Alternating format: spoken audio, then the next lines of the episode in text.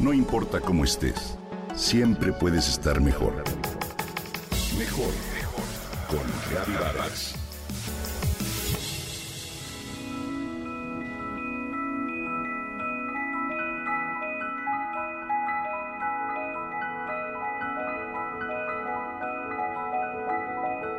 Estoy segura de que habrás escuchado decir en broma que alguien es de sangre azul, en referencia a su alcurnia o importancia. Y estoy también segura de que, sin dejar de entender el sentido de la frase, nunca llegaste a pensar que el color de la sangre de esa persona pudiera ser distinto a la tuya. Es decir, rojo, ¿verdad? Bueno, pues aunque sea difícil de creer, sí hubo algún tiempo en el que las personas suponían que había un sector de la sociedad el de la realeza y la nobleza, que se distinguía de los demás a tal punto que su sangre era de color distinto. Pero, ¿de dónde surgió esa creencia extraña? Te comparto algunos datos curiosos sobre esta frase que al parecer surgió en el Renacimiento y que es común a muy diversos idiomas como el español, italiano, portugués, francés, inglés y alemán. En aquellos tiempos, uno de los rasgos distintos de los miembros de la realeza y la nobleza era que no trabajaban con las manos, y mucho menos bajo los rayos del sol.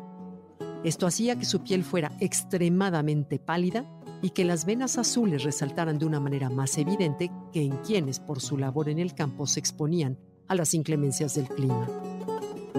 Algunos estudiosos rechazan por completo esta hipótesis y dicen que la frase tiene su origen en el color azul del cielo, y que metafóricamente hacía referencia al supuesto poder divino de reyes y emperadores.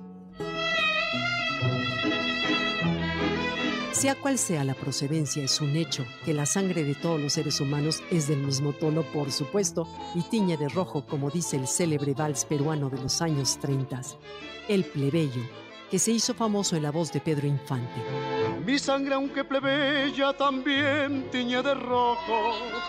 Pero ¿por qué es roja nuestra sangre? Muy sencillo, por la acción de la hemoglobina, una proteína de los glóbulos rojos que contiene hierro y que es la encargada de llevar el oxígeno y los nutrientes al organismo. Esto es común a todos los mamíferos y a la mayoría de los animales. Pero existen algunos raros ejemplares de sangre azul entre los cefalópodos, como el pulpo, y los crustáceos, como el extraño cangrejo herradura.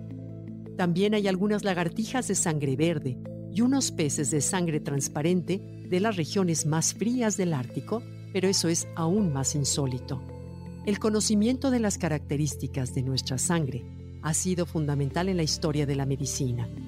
Fue importantísimo el descubrir la circulación sanguínea en 1616 que cambió por completo la visión que se tenía del cuerpo humano y sus funciones.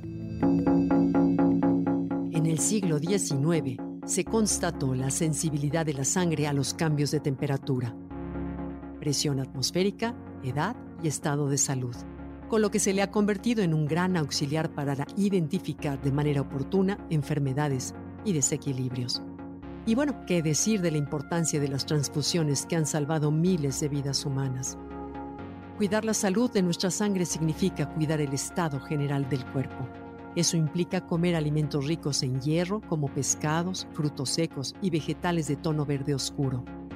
También disminuir o eliminar el consumo de productos altos en colesterol, además de mantener una vida sana y hacer ejercicio.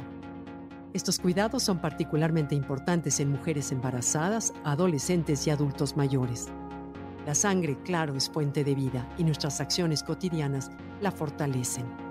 Tómalo siempre en cuenta.